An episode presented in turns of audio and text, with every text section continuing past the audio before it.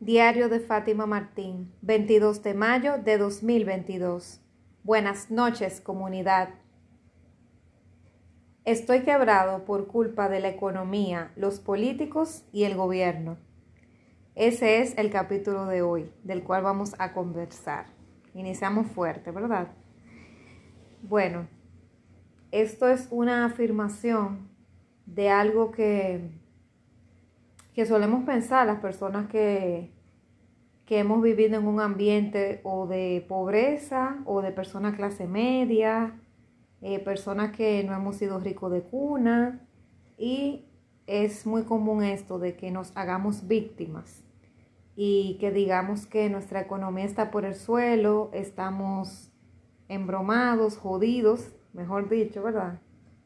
Que la vida no, no nos sonríe, em, que estamos pasando necesidades por culpa de estas variables, de la economía, que el dinero en la calle no circula, que el peso de mi país es una moneda que, eh, que no sirve porque no vale nada, que los políticos han acabado con todo porque no saben manejar la economía, se le ha ido de las manos, y el gobierno en general que el presidente no sirve, que el presidente no escucha al pueblo, que el presidente toma medidas antipopulistas, que el presidente es un tirano, que el presidente promete y promete y no cumple, bueno.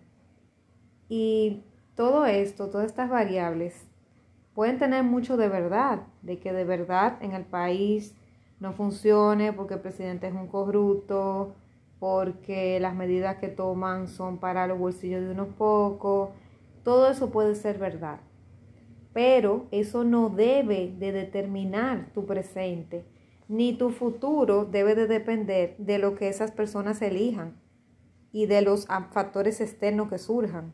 Ah, no, porque la burbuja de Wall Street del 2008 yo quebré y luego no he podido pararme de ahí. Entonces, ambientes, o sea, factores externos siempre va a haber. De verdad, siempre va a haber un problema de la economía de tal país que explotó esa burbuja, o en mi país hubo una guerra civil, o en mi país hubo eh, una huelga, hubo, bueno, hubo una guerra, como ahora hay con Ucrania y Rusia, eh, que vino un virus, el COVID.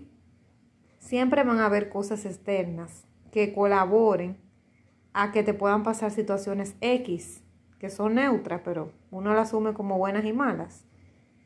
Y pueden pasar situaciones, siempre, o sea, siempre va a haber algo externo que te puede influir. Por ejemplo, no sé quién coincide aquí conmigo, pero no sé a qué va eso, la ley de Murphy, ¿verdad? De que cuando todo puede ir mal, va mal. Eh, de que si, por ejemplo, tú estás teniendo algún problema económico, que el sueldo no te está alcanzando por la inflación, que se come el sueldo tuyo, eh, porque tuviste un problema de lo que sea, ahí de repente, cuando tú tienes ese problema económico, se te daña el vehículo, si tienes vehículo, o se te daña un electrodoméstico en la casa, o, o, esa, o ese mismo momento tú te enfermas, o se te enferma un hijo, o alguien de la casa, y hay que estar comprando medicina, bueno, y se te completa el dinero, o tienes que dar un tarjetazo, o pedirlo prestado. O sea, eso de verdad esa es la explicación, la famosa ley de Murphy. De que cuando uno tiene un problema económico, una situación, pues ahí todo se embroma más, todo se pone más grande. Ahí se dañan los electrodomésticos, ¿no? Que se dañó la lavadora, de repente dejó de funcionar, o el aire dejó de enfriar, ya que yo llamar un técnico, o el carro se le dañó tal pieza que cuesta tanto dinero, y, o me enfermé, lo que sea. O sea, pasan situaciones que te complican, ¿verdad? Y se te complica la vida. Entonces, factores externos siempre va a haber, siempre. A veces tú estás súper bien, estás manejando tu economía y estás estable. Y de repente un familiar tuyo le pasa algo, te pide prestado, tú le prestas dinero, eh, cae enfermo, tú tienes que colaborar. O pasa que, que tú estás estable, pero cuando tú menos te lo esperas, hay recortes de personal en, el empleo que tú estás y terminan eh, cancelándote, terminan despidiéndote del empleo. por reducción de personal y tú no te lo estabas esperando en el momento que tú estabas más cómodo allá y estabas estable y todo bien. Y así, o sea, y muchas personas pasó con el COVID que estaba muy bien, pero y no se imaginaban que podía pasar lo que pasó y vino la pandemia. Ahora tenemos otros males más, aparte de la guerra, el COVID está resurgiendo. Y, y, bueno, la cosa es que siempre van a haber situaciones externas, pero no podemos dejar que esas situaciones externas sean las que tomen el control de nuestra vida. Vuelvo a referirte al episodio donde hablo del locus de control interno y el locus de control externo.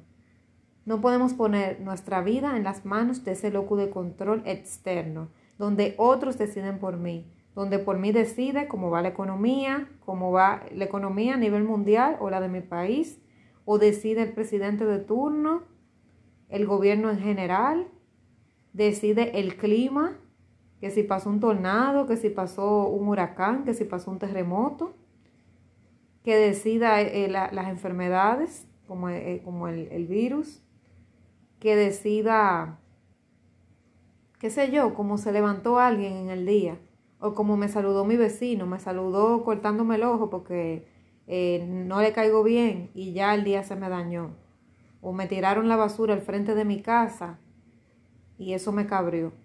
Entonces, las cosas externas siempre van a pasar, que tú no tienes control sobre ellas. Entonces, las personas que, que entienden que la economía, el gobierno, una situación externa, la economía mundial, influye en que ellos puedan tener X economía, bueno, pueden tener un poco de razón en algo, de que esos son factores que contribuyen negativamente a que esa persona quizá pueda ser más próspero, o pueda, o pueda conseguir un mejor empleo en ese momento porque en vez de estar eh, el país creciendo y fomentando empleo, lo que están es despidiendo.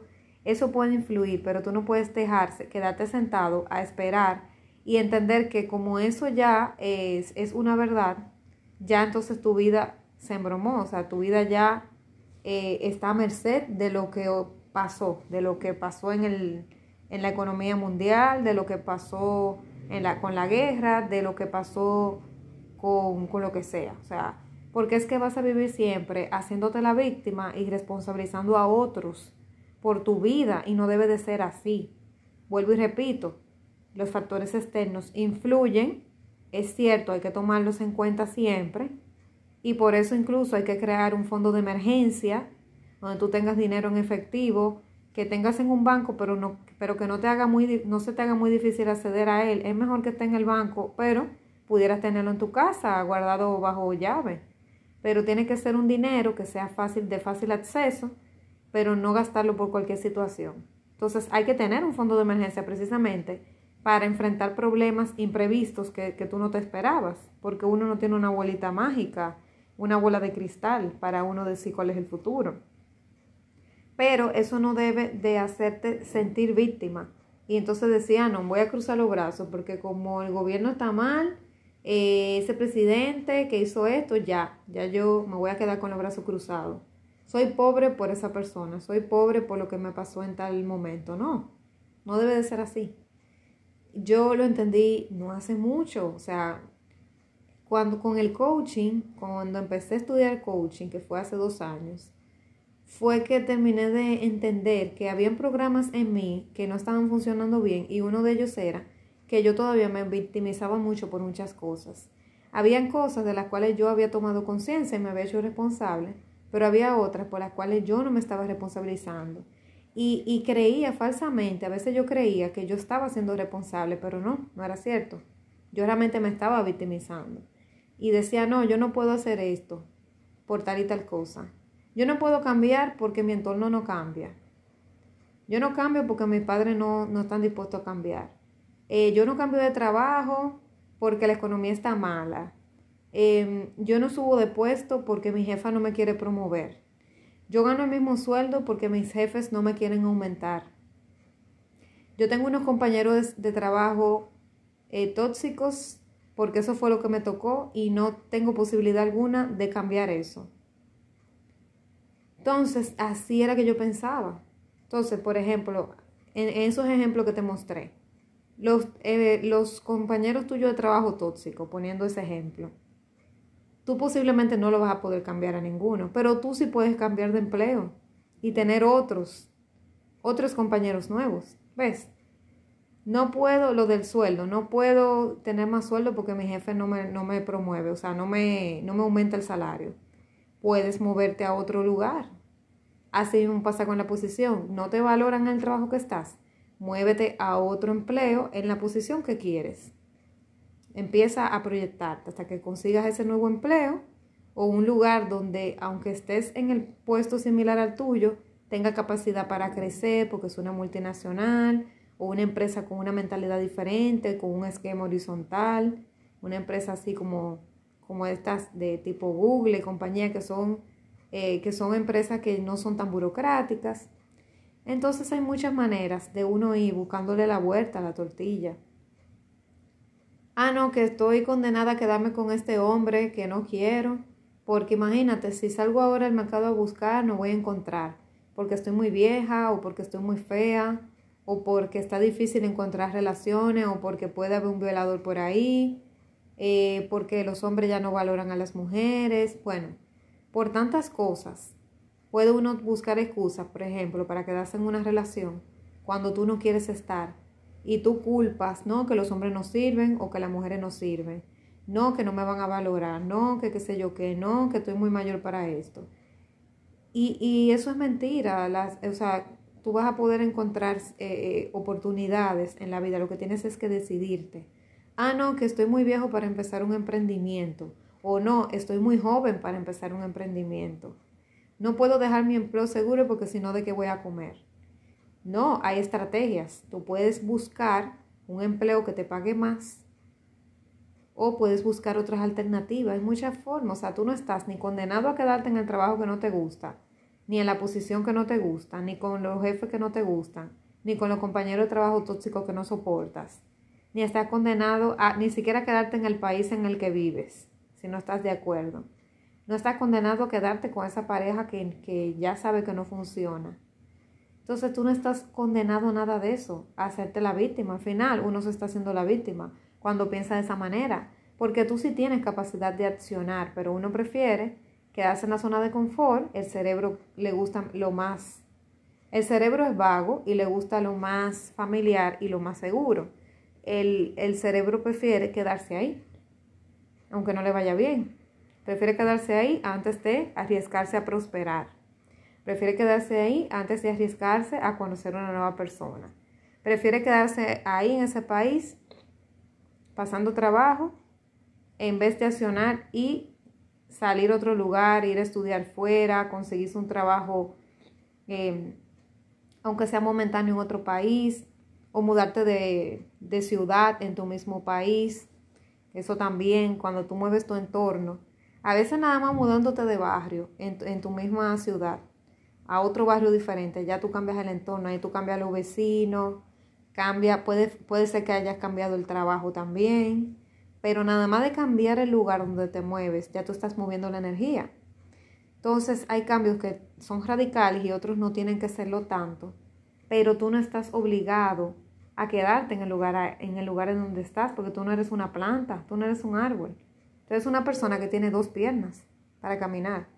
Entonces, ya deja por una buena vez, ya deja de estar culpando a otras personas, a el clima, a la economía o a cualquier tipo de situación por tu desgracia, porque tú tienes la capacidad de accionar.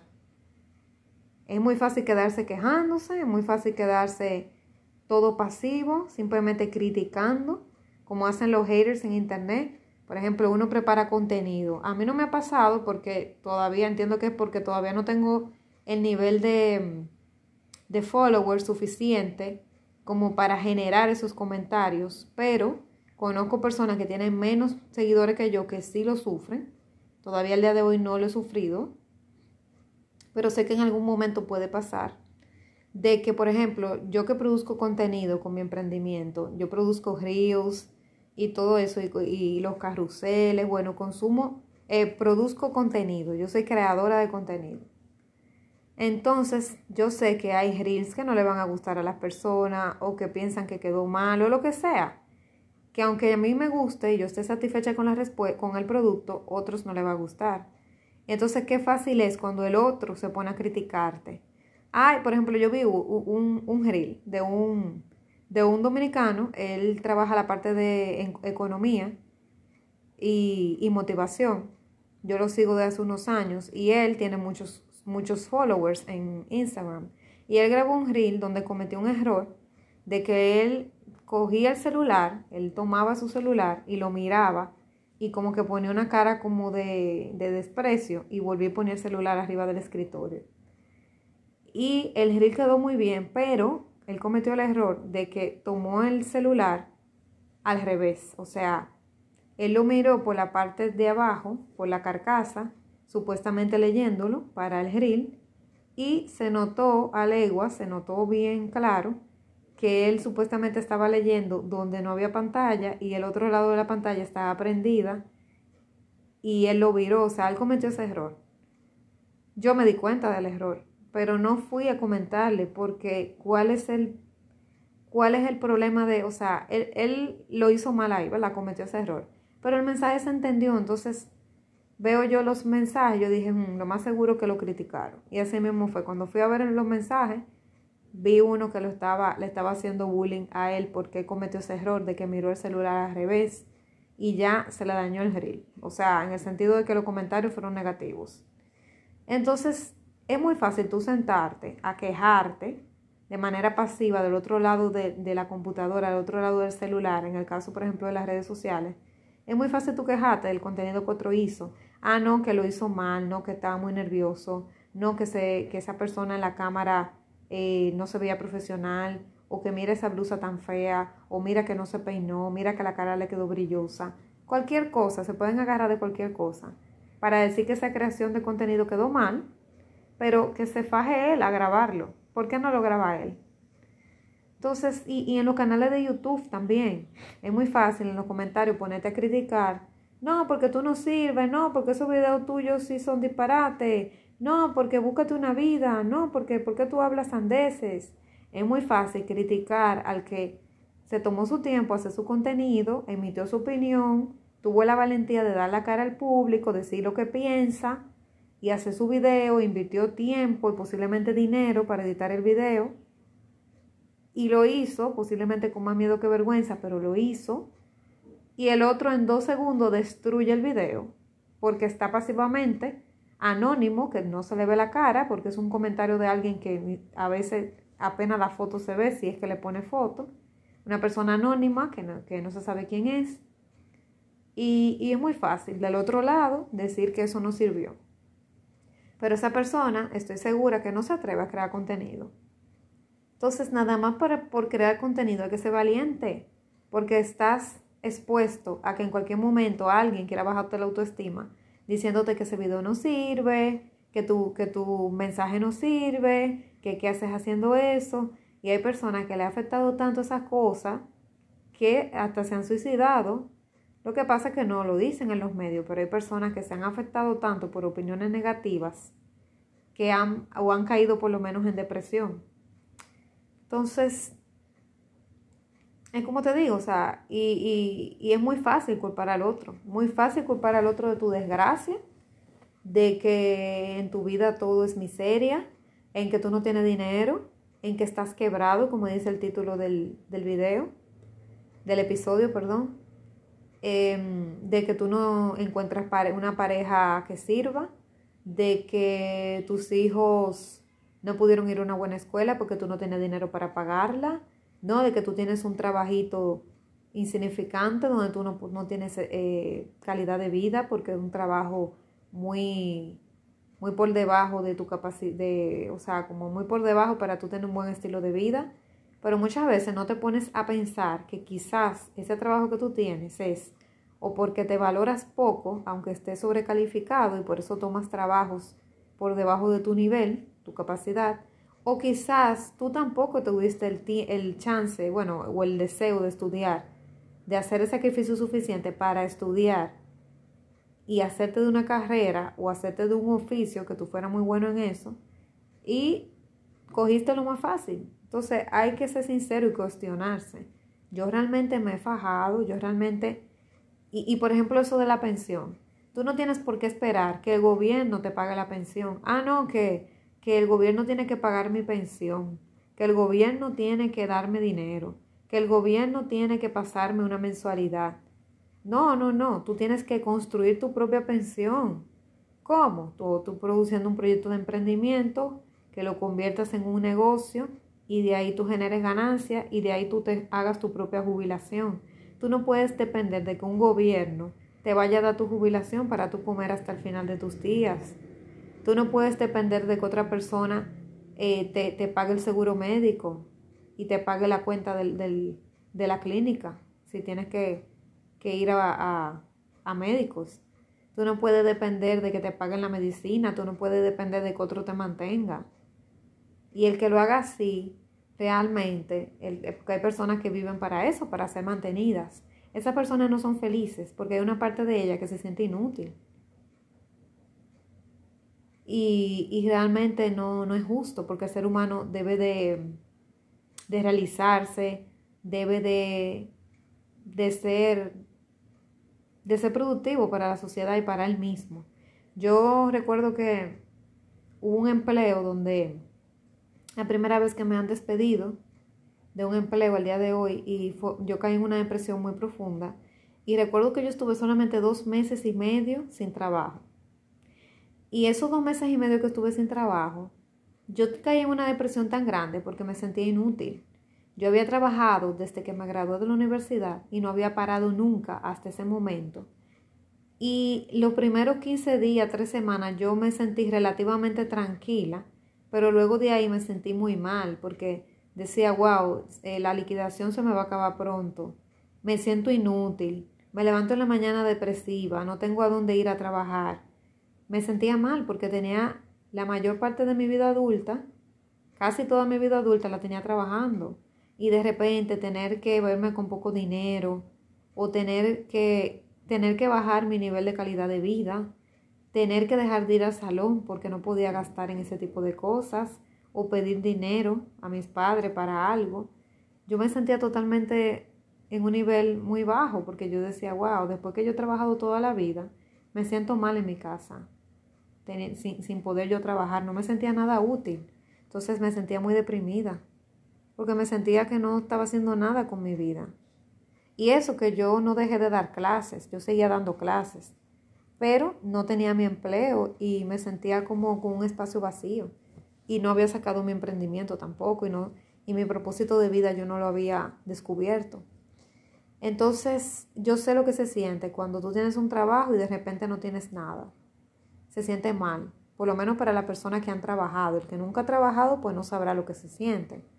Pero la verdad es que no debes de culpar a otros por tu desgracia, porque lo que estás haciendo es no tomando la responsabilidad de tu vida y utilizando a otros o otras circunstancias para, para ponerte cómodo, para quedarte en tu zona cómoda y haciéndote la víctima. Es más fácil hacerse la víctima porque uno no se tiene que responsabilizar de nada.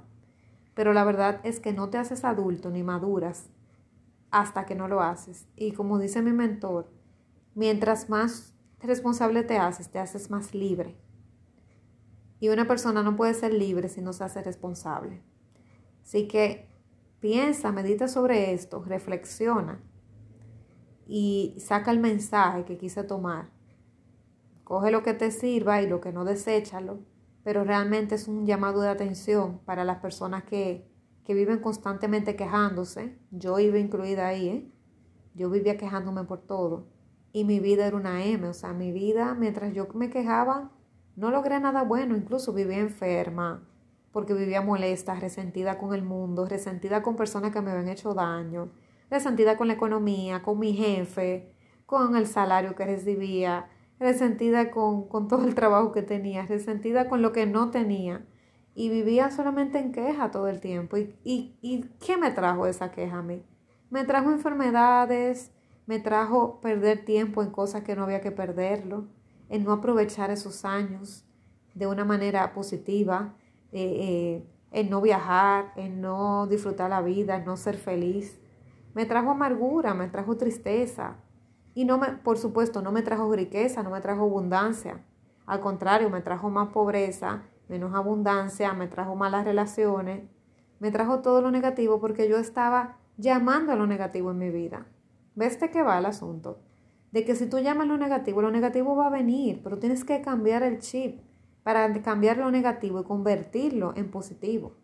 Desde que veo la vida diferente y me estoy responsabilizando, la verdad que la vida se mira con otro tipo de lentes y me enfermo menos. Todavía no tengo el grado de prosperidad y abundancia que quiero, pero sé que es cuestión de tiempo porque ya en la mente ya yo lo tengo. Lo que tiene que ir cayendo en la materia, pero ya la mentalidad va cambiando porque ese chip va cambiando y estoy convencida que lo puedo lograr. Y mis relaciones han cambiado, hay menos discusiones, menos drama, ya hay más comunicación, los momentos que disfruto los disfruto de verdad, no finjo que estoy bien. Si estoy mal, estoy mal. Si tengo un mal día, tengo un mal día y punto. Pero el otro día no tiene que ser igual al anterior. Puedo ser honesta con mis emociones y sentimientos. Puedo permitirme sentir las emociones buenas y malas. Y la verdad es que la felicidad habita más en mí que antes.